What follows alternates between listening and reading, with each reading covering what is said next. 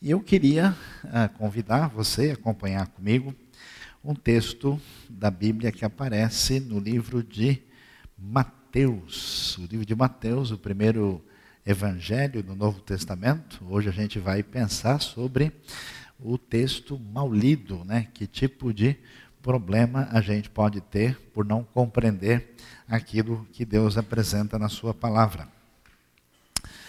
Mateus capítulo 4, começando com o primeiro versículo, a Bíblia diz: Então Jesus foi levado pelo Espírito ao deserto para ser tentado pelo diabo. Depois de jejuar 40 dias e 40 noites, teve fome e o tentador aproximou-se dele e disse: Se és o filho de Deus, manda que estas pedras se transformem em pães. Jesus respondeu: Está escrito: Nem só de pão viverá o homem, mas de toda palavra que procede da boca de Deus. Então o diabo levou a cidade santa, colocou-o na parte mais alta do templo e lhe disse: Se és o filho de Deus, joga-te daqui para baixo, pois está escrito: Ele dará ordem a seus anjos a seu respeito, e com as mãos eles os segurarão para que você não tropece em alguma pedra. Jesus lhe respondeu: Também está escrito: Não ponha à prova o Senhor teu Deus, Senhor, o seu Deus. Depois o diabo levou um monte muito alto e mostrou-lhe todos os reis do mundo e o seu esplendor, e lhe disse: Tudo isso eu te darei, se te prostrares e me adorarem. Jesus lhe disse: Retire-se, Satanás, pois está escrito: Adore o Senhor, o seu Deus, e só ele preste culto. Então o diabo deixou, e anjos vieram e o serviram. A gente precisa entender em Mateus capítulo 4, depois de Jesus ser batizado, Jesus vai iniciar o seu ministério. E na, no começo, no início desse ministério, Jesus passa por uma espécie de teste que envolve as tentações que são colocadas diante dele, mostrando para a gente uma coisa interessante, que a execução da obra de Deus, diferente do que a gente passou a entender hoje em dia, que depende principalmente de intelectualidade, depende principalmente de formação cerebral adiantada ou de uma capacidade carismática acentuada, que esse caminho passa por uma trajetória que envolve caráter e elementos internos dentro da gente. Porque o que, que Satanás está fazendo, e é interessante que o Espírito Santo leva Jesus para ser tentado, está basicamente dizendo ah, que se Jesus quer chegar no caminho do seu reinado do ser o Messias, de trazer a esperança para toda a comunidade que espera o grande rei Salvador, ele tem um caminho mais rápido, tem um atalho, tem um jeito mais fácil de fazer isso. E aí ele vai dizer, ele faz as promessas que vocês puderam ver aqui.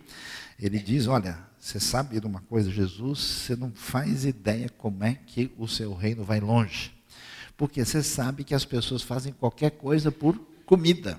Quem controla a comida, quem controla a satisfação do pão em relação ao povo, está tranquilo. Então, imagina o que é você transformar pedras em pães. Quem já foi a Jerusalém sabe o que, que não falta ali é pedra. Se o pessoal transformar tudo quanto é pedra que tem lá em pão, todas as padarias de São Paulo estarão em grande desvantagem diante do cenário que a gente vai ter lá. Então, ele oferece isso, né? E Jesus então vai uh, rejeitar com a palavra de Deus, dizendo que ele, nenhum homem não vive só de pão, mas da palavra que sai da boca de Deus. O diabo depois o leva à cidade santa, claro que é Jerusalém, coloca na parte mais alta do templo, Acho que fica claro para todo mundo que isso é uma tentação mental. É muito estranho, né? Jesus sendo carregado pelo diabo no colo, levando ele lá em cima, até porque na sequência o texto vai dizer, por exemplo, que o diabo levou a um lugar onde ele podia ver todos os reinos desse mundo e não existe um lugar como esse. Então fica claro que a tentação é mental. Ele o coloca e diz: joga-te daqui para baixo, porque ele dará ordem para que os anjos venham segurar. Então o diabo aqui mostra um lado hollywoodiano, apoteótico aqui, dizendo Jesus, você imagina o que seria você se jogar de lá e a galera, ah, de repente vem os anjos, tan, tan, tan, tan, e seguram ele ali. Meu amigo, isso aí é, é cena de final, assim, de, de, de, de, Oscar, né? Você teria um ponto muito à frente, imagina o que isso significaria para a sua trajetória de convencer esse povo todo que você é o Messias. Jesus vai rebater aquilo que o diabo fala e depois ele dá sua cartada final dizendo: Olha, se você se prostrar e me adorar, todos os reinos do mundo serão seus. Então, Jesus cita Deuteronômio 6 e diz: Olha, que ao Senhor somente adorarás, e aí ordena que o diabo se retire e ele rejeita essa tentação que está ligada muito ligado com 1 João capítulo 2, né, verso 15 e 16, que as versões antigas chamam de a concupiscência da carne, aquele desejo de forte da carne, ah, aquela coisa que tem a ver com o desejo forte que vem pelos olhos e aquilo que envolve o orgulho em relação à vida, Jesus rejeita tudo isso e lança fora. Agora, o que, que assusta a gente quando a gente lê o texto, seja que a gente leu e prestou atenção? É que esse diabo, ele tem um, um jeito meio evangélico de ser. Esse diabo aqui não é um diabo ateu, é um diabo crente. É um diabo diferente, porque quando ele vai tentar Jesus, ele chega de Bíblia na mão. Ele traz a palavra. E ao tentar Jesus, ele vai citar, e parece até uma ironia, que ele vai citar o texto mais conhecido pela tradição popular religiosa evangélica brasileira, que acredita-se que assusta e deixa o demônio fora da casa. Eu já fui em muitas casas que tem uma Bíblia aberta no meio, às vezes, da sala ou num lugar central onde está aberto o Salmo 91. Porque a ideia é que se o Salmo 91 estiver aberto, qualquer coisa ruim que chegar ali vai ser retirada, vai ser afastada. E o surpreendente é que, quando Satanás vai apresentar sua segunda tentação, ele diz né, claramente para ele, pois está escrito. E cita exatamente o Salmo 91. Então, se a pessoa quiser assustar o diabo, tenta o 95, 96, 91 não está dando muito certo, já faz tempo. E ele cita e diz: Ele dará ordens a seus anjos a respeito, com as mãos eles o segurarão para que você não tropece em alguma pedra. O que é que a gente descobre quando a gente lê um texto como esse? Primeiro, que nós sabemos e temos certeza que a referência da vida de uma pessoa que está em sintonia com Deus é a palavra revelada de Deus. Mas essa palavra, se ela é mal lida, mal interpretada, não compreendida adequadamente, aquilo que é palavra de Deus se torna palavra do diabo. Isso é extremamente sério.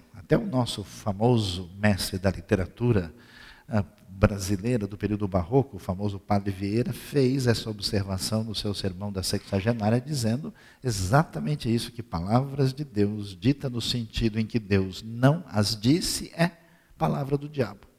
Você já imaginou um negócio desse? Que uma pessoa inadvertidamente, sem qualquer preocupação, pode muito bem citar um versículo de maneira indevida, acreditando que está falando sobre aquilo que Deus deseja, quando na verdade está dizendo coisas completamente diferentes e equivocadas. Nesse sentido, é necessário então prestar atenção e ver nossa responsabilidade ah, na hora de lidar com a Escritura.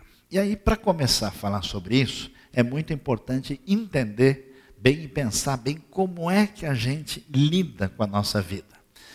Em primeiro lugar, tem muita gente, inclusive dentro da igreja, que na prática, na teoria ele pode até dizer, a Bíblia é a palavra de Deus. Na prática, ele tem outras referências de condução da sua vida. Tem gente, por exemplo, que a única maneira dele tomar decisões, encaminhar a sua vida e agir está baseado na sua experiência. A pessoa diz: Não, mas eu fiz assim, deu certo. Eu fiz assim e funcionou. Eu faço desse jeito e a coisa eu percebo que fica melhor. Então, nesse sentido, a pessoa tem uma diretriz para a sua vida que, no fundo, no fundo, se torna um problema porque a diretriz para a vida da pessoa é ela mesma. Bom, nós temos 7 bilhões, mais talvez uns 7 bilhões e 200 milhões de pessoas no mundo só na nossa geração. Fora todo mundo que viveu antes. Como é que uma pessoa tem coragem de achar que nesse mundo com tanta diversidade, a sua experiência na formiguinha, no grão de pó que ele é em relação ao mundo, à realidade, a sua experiência vai ser normativa para decidir qualquer circunstância da sua vida. É o cúmulo da prepotência. A pessoa não ousar a vencer a sua própria limitação e querer aprender com quem tem o que ensinar para essa pessoa. Toda pessoa ah, que complica muito a sua vida em qualquer área, geralmente é a pessoa que chega num ponto onde ela não aprende mais. Ela se basta a si mesma. Tem gente que tem uma outra perspectiva. Ele não se baseia só na experiência, se baseia num tipo específico de experiência que é o que a gente chama de experiência mistificada. Que, que acontece? Em vez de procurar diretrizes de Deus, em vez de tentar entender como é que Deus orienta a nossa vida, a pessoa tenta decidir tudo a partir de uma sensibilidade mística supostamente elevada. Então, eu já vi pessoas tomando decisões complicadas. Aliás, eu conheci uma família que se destruiu totalmente do ponto de vista financeiro. Entrou em dívidas, pegou dinheiro com a agiota, começou a entrar por uns caminhos dos mais complicados até que tudo se destruiu. E como é que foi decidido? Ah, eu senti. Aí eu vi, eu vi uma sombra que passou ali, quando eu vi, eu, eu senti que era isso. Uma vez eu estava numa certa organização e alguém diz: Olha, o fulano tem que sair daqui agora, porque tem um pessoal que está ligado a um pessoal que faz o um empréstimo para as pessoas e eles não fizeram o curso de uh, etiqueta no Educandário de Paris e agora ele está querendo uh, tirar a vida dessa pessoa e da família delas porque eles foram caminhando e isso virou uma bola de neve e as pessoas tomaram decisões decisões complicadas, supostamente numa experiência mística particular que não tem nenhum fundamento na palavra de Deus. Tem gente que já é diferente. Tem gente que não tem muito personalidade própria, não tem coragem, pelo menos é mais humilde, de achar que o mundo pode rodar em torno da própria pessoa. Então essa pessoa fica olhando para que lado está a moda. O que, que as pessoas estão fazendo? O que, que a maioria está aceitando? O que, que as pessoas acham que é certo? Se todo mundo vai para esse lado, deve ser por aqui. Né? Já viu aquele pessoa assim que está andando por aí e quer saber onde fica a bilheteria do metrô e ele simplesmente vai atrás da multidão. Quando ele vê, é, é para comprar kibe, ele não sabia, né? ele perdeu, se atrapalhou. Então tem gente que é mais ou menos assim. Ah, mas hoje em dia todo mundo está fazendo assim. Mas hoje em dia é desse jeito. Não, no meu tempo, a pessoa não pensa, não estuda, não reflete, não pergunta, ela simplesmente vê o que os outros estão fazendo e tem a síndrome do macaco amestrado. Ela faz exatamente o que ela vê os outros fazerem. Isso também é uma atitude extremamente temerária. Tem uma outra situação diferente.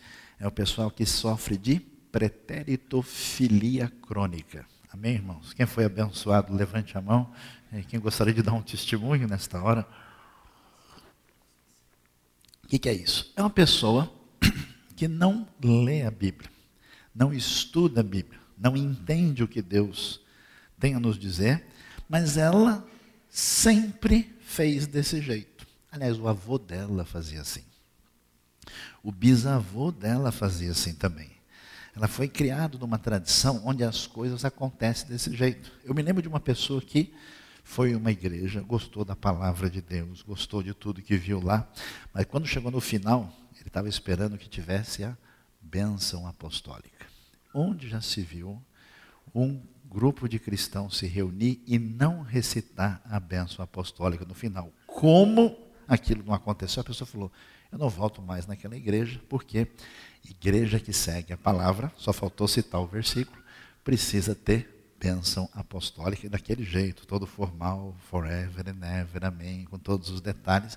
A pessoa, porque ele foi acostumado a fazer de um jeito, e portanto, se eu aprendi assim, se eu me acostumei assim, com certeza está certo. Eu não tenho nada que questionar ou discutir sobre essa questão. Então, diante disso, a gente precisa tentar ah, considerar como é que a gente tem tomado as nossas decisões. Porque muita gente lê a Bíblia e é uma coisa estranha o jeito que algumas pessoas leem a Bíblia.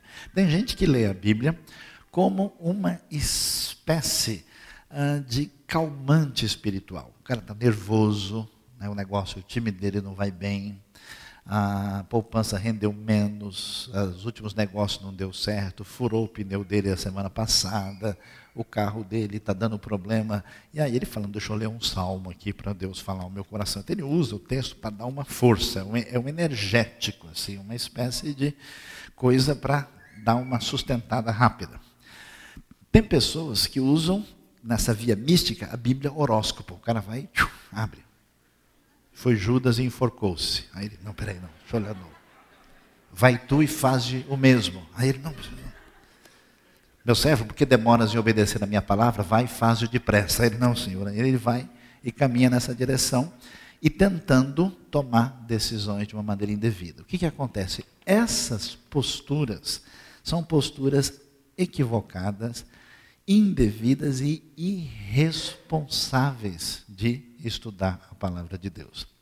A Bíblia precisa ser lida, precisa ser entendida, precisa ser interpretada corretamente, senão a gente corre o risco de fazer da palavra de Deus uma palavra do diabo.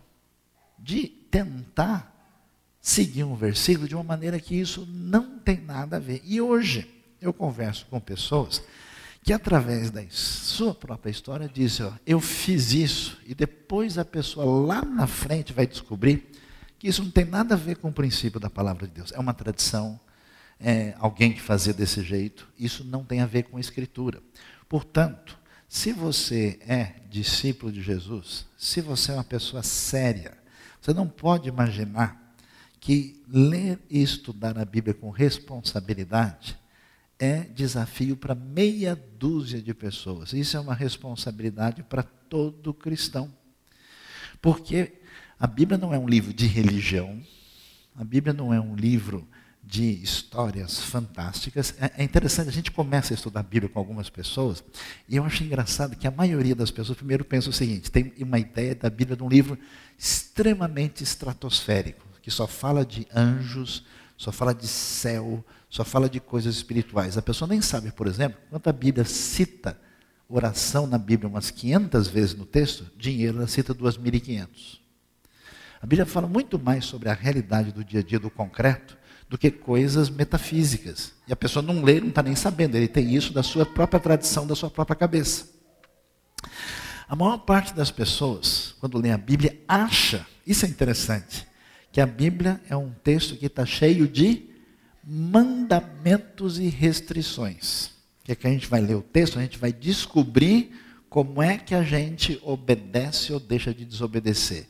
Essa é uma leitura extremamente limitada do texto. Se você pegar, por exemplo, um, um texto dedicado à palavra de Deus, que é o famoso Salmo 119, dividido num acróstico poético espetacular, com todas as letras consonantais do alfabeto hebraico, com 176 versículos, com 22 conjuntos de oito versículos, a ênfase muito forte desse texto tem a ver com prazer, satisfação, alegria, comemoração e envolvimento do coração. Quanto amo a tua lei. Né? Fala-se em prazer, fala-se em ter uma vida abençoada porque entendeu a caminhada com Deus. Então, quando alguém pensa dessa maneira, a gente começa a descobrir né, que a pessoa não lê há muito tempo e não lê com responsabilidade. A gente vai conversando com a pessoa, você sente o tamanho da camada de poeira que está na Bíblia dele. De vez em quando você fala com alguém e ele diz: Pois é, pastor, eu não entendo como é que as pessoas fazem isso? Como é que alguém que é crente, que tem o Espírito Santo, que conhece a palavra, pode fazer uma coisa dessa? A gente fala, esse cara nunca leu o Novo Testamento, nunca leu 1 Coríntios. A poeira já está com um dedo e meio. Se ele não leu o Novo Testamento, você acha que ele leu Obadias? Você acha que ele leu Naum? O máximo de Naum que ele conhece é a antena 1 que ele ouve de vez em quando no carro. Ele está totalmente por fora. Ele não tem qualquer referência sobre a palavra de Deus. E só para a gente entender Como isso é importante, sério, valioso e que faz toda a diferença, hoje nós vamos fazer uma provocação aqui. Nós vamos ver alguns textos que a gente tem ouvido, tem tantas vezes visto de maneira repetida que a gente acha que significa uma coisa e não significa nada disso. Vamos observar alguns textos que muitas pessoas, inclusive na minha experiência, têm tido crises profundas na vida e achando que esse texto está dizendo uma coisa quando o texto nunca quis dizer isso.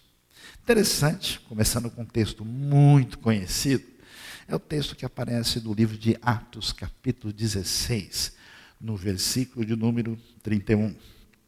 Esse texto vai nos falar, quando Paulo está lá pregando o evangelho em Filipos, entrando pela primeira vez na Europa, e ele vai ser preso e vai sofrer na mão do, nas mãos do carcereiro de Filipos.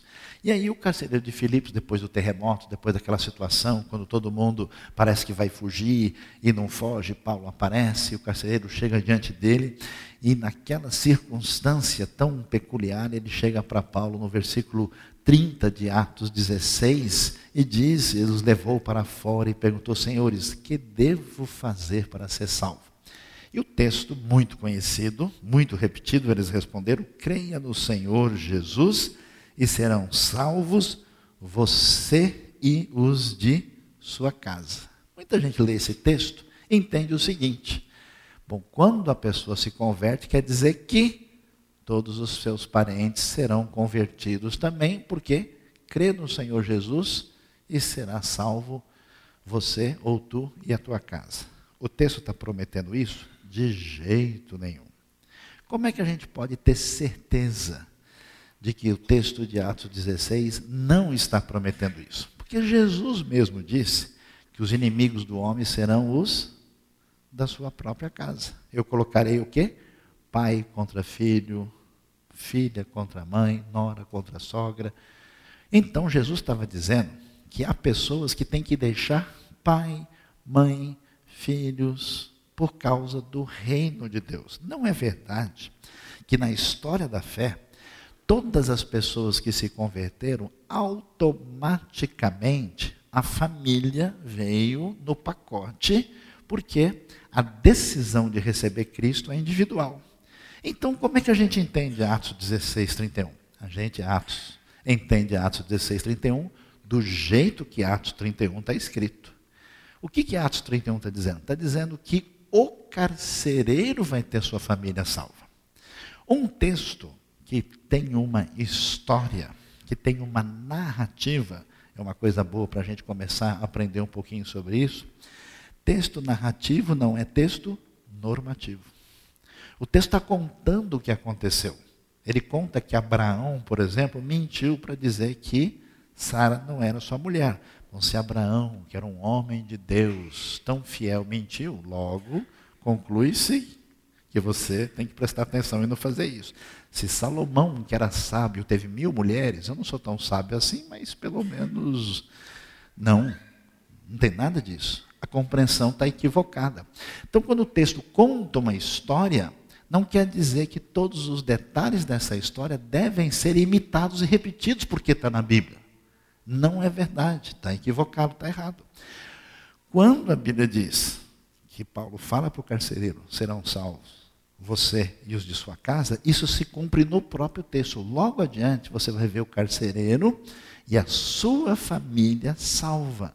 Esse texto não é uma promessa universal para todo mundo de que todos os nossos parentes vão se converter. Eu já vi gente comendo as unhas, preocupado, achando que Deus deu uma promessa para ele. Quem sabe ele fez alguma coisa errada e por isso o versículo não se cumpriu na sua vida.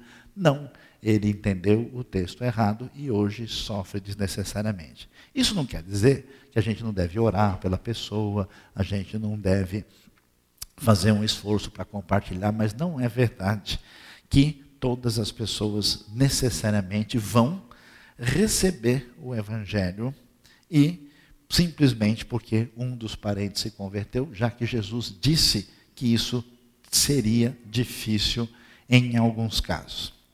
Outro texto que deixa muita gente preocupada e que não significa o que muitas pessoas pensam que ele significa é Provérbios 22, verso 6. Ensina o menino no caminho que deve andar, e até quando ele for velho, ele não se desviará dele. Na verdade, o texto original não diz no caminho que deve andar. A palavra hebraica lá, a palavra chamada, uma expressão chamada bedarko, que significa ensina o menino no caminho dele. A NVI segundo os objetivos que você tem para ele. O que, que esse texto quer dizer? Ele não está falando simplesmente de experiência religiosa. A pessoa acha que a Bíblia só tem texto de religião, então ele entende tudo errado. Provérbios é um livro que fala sobre a vida como um todo. E como esse mundo é o mundo de Deus, quem presta atenção nas diretrizes de Deus vai ter uma vida melhor. Se a pessoa faz bobagem, ele vai ter problema. Então o que o provérbio está dizendo é o seguinte: se você botar o seu filho para estudar alemão quando ele é pequeno, depois de velho ele continua lembrando de alemão. Se você quer aprender a andar de bicicleta, ah, é, papagaio velho não aprende a falar fácil. Depois dos 40 anos, aprender a andar de bicicleta, só com muita oração e com muita bênção, né? E com todo mundo saindo da frente, porque né, senão a gente manda alguns para a vida eterna, a coisa não funciona. Né? Ele está dizendo que aprender sobre a Bíblia, aprender versículos, princípios, conhecimento, a gente deve fazer o quanto antes. Porque se o menino, a menina, a criança recebe educação em tempo, ele lá adiante vai lembrar disso. Diferente do que as pessoas pensam, ah, eu levei meu filho na escola dominical. Era tão bonitinho, ele voltava né, cantando três palavrinhas só. Né? E agora, o menino ou a menina não quer saber de Deus. Ele agora deu as costas para o Evangelho. Agora ele está aí virando Hare Krishna.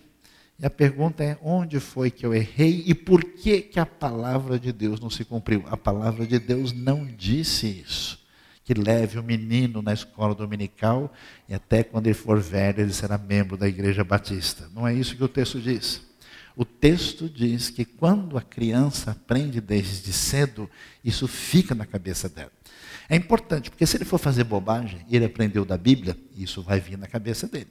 Se ele for fazer coisa errada, o ensino sobre Deus, sobre o certo e errado, vai estar tá lá como uma ferramenta importante para trazer ele de volta. Mas isso não é garantia, como algumas pessoas têm, de que o texto significa isso. Tem gente que tem uma disposição muito grande de estudar a Bíblia. É pouca gente, especialmente na igreja. Hoje em dia é mais fácil fora da igreja. É verdade, é impressionante. E essas pessoas leem a Bíblia, mas elas correm um grande perigo. Porque por não estudar como se interpreta a Bíblia e como é que a gente interpreta a Bíblia, é necessário saber que texto é esse, quem foi que escreveu, por que escreveu, qual era a razão, qual era o problema. Você pega texto do livro de Judas, né, ah, ou de João, que vai dizer coisas que se a gente não entender direito, não é necessário que ninguém ensine nada para vocês, porque vocês têm a unção do santo. Puxa, então não precisa aprender mais nada conhecimento vai prejudicar.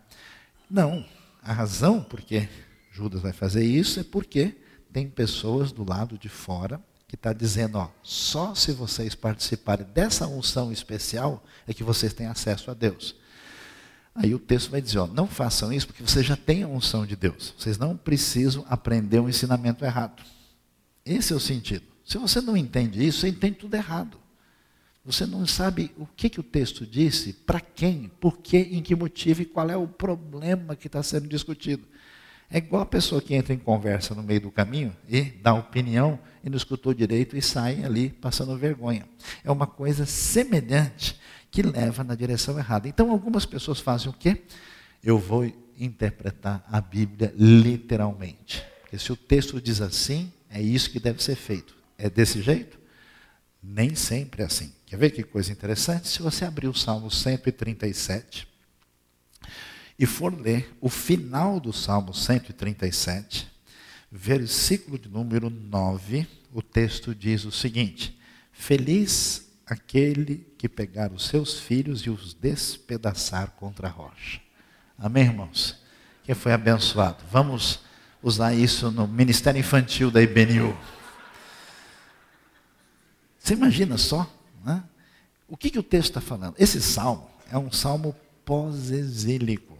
Esse salmo está lembrando daquilo que aconteceu lá no. Como ele começa? Junto aos rios de Babilônia, nós nos sentamos e choramos com saudade de Sião. Ele está lembrando da experiência e agora está dizendo como Babilônia foi terrível. Matou um monte de gente, escravizou, arrebentou com as pessoas, fez tanta crueldade no mundo, eles viam a Babilônia como a gente ouve notícias dos extremistas religiosos do Oriente Médio hoje. Aí no final do salmo ele diz: ó, tomara que Deus traga o seu julgamento para essas pessoas que fizeram isso. Os filhos de Babilônia, feliz aquele que trouxer o julgamento merecido para essas pessoas. Não é para jogar as crianças nas pedras. Né? Ou a ideia está totalmente errada. Imagina textos do tipo que dizem, né, se o teu olho de direito, né, esquerdo faz pecar, arranca. Se a tua mão faz pecar, vai vir um monte de gente aí, assim, a, Igreja Batista Evangélica da ACD aqui, todo mundo faltando um pedaço, porque tirar um pouquinho do cérebro também, dependendo alguns, pode ter, né, vai parecer assim só, só meia faixa, né? Por quê? O texto não significa isso. É, o que é um problema sério é que algumas pessoas, ao perceber que eles têm a responsabilidade de pensar, de estudar, de aprender mais sobre isso, eles saem fora, eles se recusam. Aí eles dizem: Eu não vou refletir, tem tanta coisa para eu fazer, um pouco mais sobre a Bíblia. Eu vou assim, pegar o básico e quando tiver uma coisa difícil eu pergunto para quem entende, é muito mais fácil, né? dando, cortando o atalho. Você é uma pessoa que foi alcançada pela graça de Deus, você tem a responsabilidade. Imagine por quê? Porque você vai até compartilhar Cristo com alguém lá fora, e aí a pessoa fala: escuta, eu estava lendo aqui aquele livro que você me deu, aí eu fiquei em dúvida. O que, que você pode me dizer sobre isso? Ah, sabe que eu nunca pensei? Ah, não, pera, eu vou perguntar para alguém, daqui 15 dias eu respondo. Né?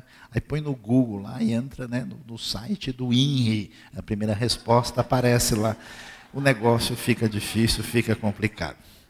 Vejam só que coisas terríveis a gente acaba tendo quando a gente entende o texto indevidamente. É famosa a frase nas versões mais antigas da Bíblia que diz eu vou dizer isso sem nenhuma atitude de segundas intenções.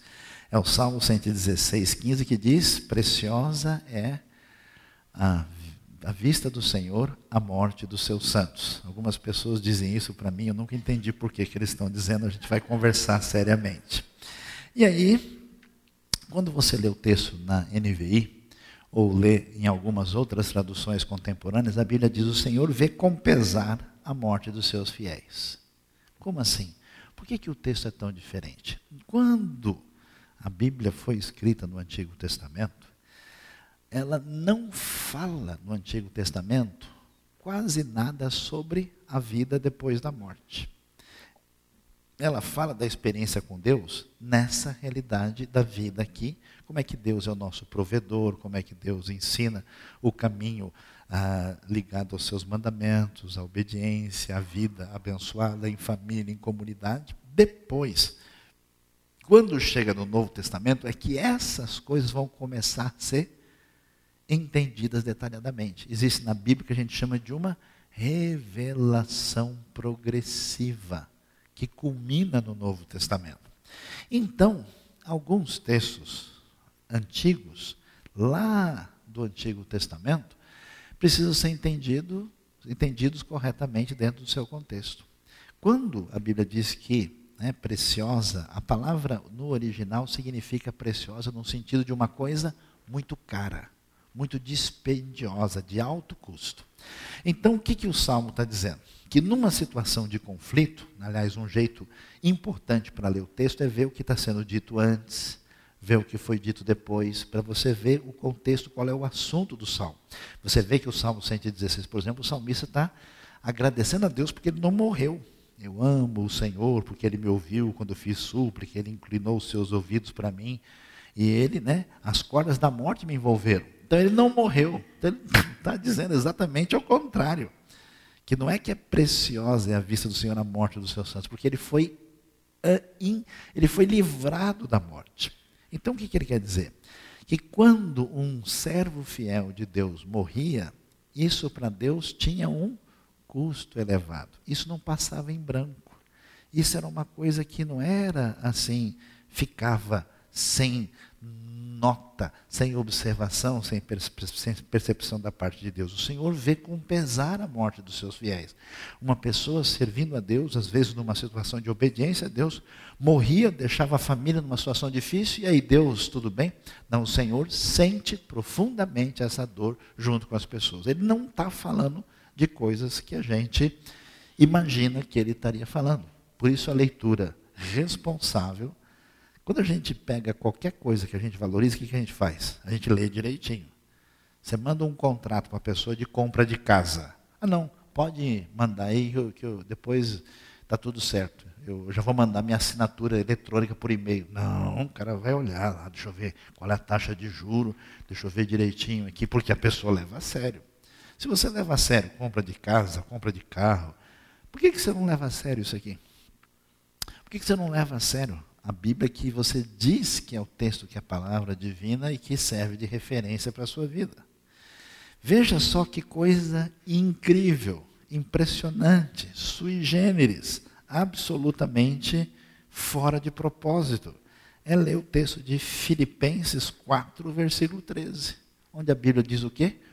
Posso todas as coisas naquele que me fortalece. Eu já vi um sujeito fora do Brasil, num ministério internacional, pegando uma lista telefônica daquelas antigas e rasgando ela, fazia parte de um grupo que era os, os Fortões de Cristo, toda a galera assim, pós-MMA, né? Ele rasgava assim, ele falava, aí ele gritava bem alto: Posso todas as coisas naquele que me fortalece, eu posso até rasgar uma lista telefônica. Acho que podia rasgar também o manual que ele aprendeu a interpretar a Bíblia que estava precisando. O que, que esse texto significa? Ele não significa as atitudes irresponsáveis que muita gente tem hoje em dia, que é uma atitude supostamente baseada na fé, onde a pessoa pode fazer coisa porque Deus assina embaixo. O jeito faz, por exemplo, compra um carro que ele não pode pagar, aí começa a colocar as prestações. Mas como é que você vai pagar esse carro? Custou quanto? 120 mil mas você ganha 2.500 por mês. Como é que você vai pagar? Ah, pela fé. Mas por quê? Posso todas as coisas naquele que me fortalece. É, você pode né, parar no, no Serasa, né, você pode ficar com a conta negativada, pode né, ter o cheque do banco prejudicado. O sentido do texto jamais foi esse. Aliás, o sentido do texto é exatamente o contrário do que as pessoas pensam. Porque Filipenses é uma carta que Paulo escreve quando ele está na cadeia, ele está preso. Talvez Filipenses tenha sido escrito em Cesareia, quando Paulo está preso entre os anos 57 e 59, depois do final da terceira viagem missionária. Se você não entender a última frase, é sinal que está precisando estudar um pouquinho mais da Bíblia. Ou então, ele foi escrito em Roma quando Paulo foi preso, no final, depois de, do final de Atos, quando ele é colocado na prisão, onde ele fica lá provavelmente entre os anos 60 e 62. Ele escreve a carta, ele está na cadeia. E a pergunta é como é que a gente lida com isso? Aquela igreja boa, tão importante, que ajudou Paulo, que ficava na Macedônia. E Paulo escreve para eles, eles diz, pessoal, mesmo que eu esteja na cadeia, mesmo que eu esteja sofrendo, aliás, ele recomendo aos filipenses que eles tenham alegria, que eles tenham felicidade apesar dos conflitos e problemas. Aí ele diz: sabe de uma coisa? Eu posso ser preso, eu posso passar necessidade, eu posso levar surra dos meus perseguidores, eu posso passar tudo isso em Cristo que me fortalece. Então ele pode enfrentar toda e qualquer barra pesada toda situação difícil por causa da sua fé em Cristo. O texto significa exatamente o oposto do que muita gente que coloca ele né, com o sticker no carro, sugerindo que a pessoa pode fazer qualquer coisa o sentido equivocado. Então preste atenção. A palavra de Deus, entendida, ela traz maturidade para a gente, ela traz equilíbrio de vida, ela traz condições de escolhas adequadas na nossa direção de vida. Ela traz ordenação da mente confusa, porque o nosso mundo é muito complicado. Você tem bombardeio de informações de tudo quanto é lado e a sua cabeça vira uma bagunça. Como é que você toma esta ou aquela diretriz? Nesse assunto, no relacionamento, na família, na vida financeira, na vida estudantil, na vida pessoal. Eu encontro gente com anos de igreja com a cabeça totalmente diferente da perspectiva bíblica. O cara fala: não, eu vou estudar aqui, mas eu também vou me dedicar às coisas espirituais. Como se estudar não fosse uma coisa espiritual. Quem disse para você que não é? Da onde você tirou isso? Que loucura é essa? Quem ensinou que o mundo espiritual é separado do mundo físico é um sujeito chamado Platão, que era grego e era pagão, que não tem nada a ver com a Bíblia. Muita coisa que está na cabeça das pessoas tem origem no Espiritismo, tem origem no mundo secular, tem origem na Grécia Antiga, tem origem no folclore europeu, tem origem em tradições americanas, tem origem em tradições brasileiras, mas não representa a palavra de Deus. Então, se você é uma pessoa séria, se você não quiser ficar enrolando a você mesmo, fazendo de conta que você é uma pessoa interessada naquilo que Deus tem a nos dizer, eu sugiro que você caminhe na direção de uma galera muito especial que vai aparecer no livro de Atos. Quando nós lemos o livro de Atos, no capítulo 17, a gente vê Paulo vindo, depois de passar por Filipos, passando por Tessalônica, ele chega na cidade de Bereia lá em Bereia, ah, o texto diz no versículo 10: Logo que anoiteceu, os irmãos enviaram Paulo e Silas para Bereia. Chegando ali, eles foram à sinagoga judaica. Os bereanos eram mais nobres do que os tessalonicenses, pois receberam a mensagem com grande interesse, examinando todos os dias as Escrituras para ver se tudo era assim mesmo. E creram muitos dentre os judeus, bem como dentre os gregos, um bom número de mulheres de elevada posição e não poucos homens. Então Paulo chega lá e vai anunciar. O que, que ele vai falar? Pessoal, eu vim aqui dizer para vocês que o grande Messias esperado das profecias lá de Isaías, de vários textos dos Salmos, dos profetas, chegou. E eu vou mostrar para vocês que ele chegou e vou mostrar quais foram essas profecias que foram ditas, que se cumpriram no Messias Jesus, que se apresentou a nós na Galiléia, na Judéia e em Jerusalém. E aí Paulo começa a mencionar. E os bereanos, peraí, deixa eu ver aqui. Peraí, deixa eu ver aqui.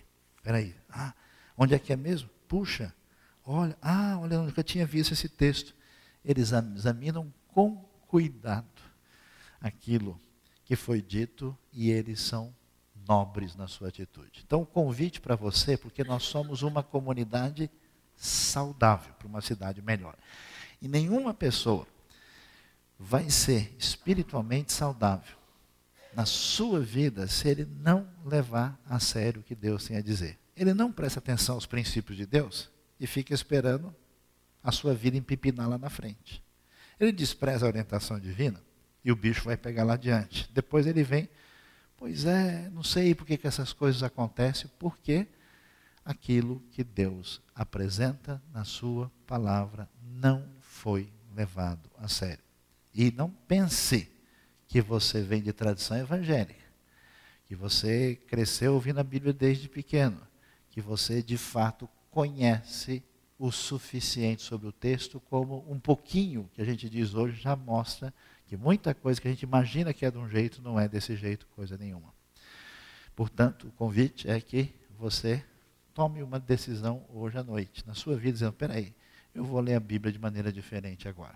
Eu vou estudar com atenção, eu vou ver o que isso significa, eu vou ver como é que a gente lida, pelo menos eu vou desenvolver um jeito sistemático, organizado, sério e interessado, porque isso, no final das contas, é o que vai valer para a nossa vida em todos os seus aspectos. Deus abençoe a nossa vida, Deus abençoe o nosso coração e nos ajude a caminhar nessa direção.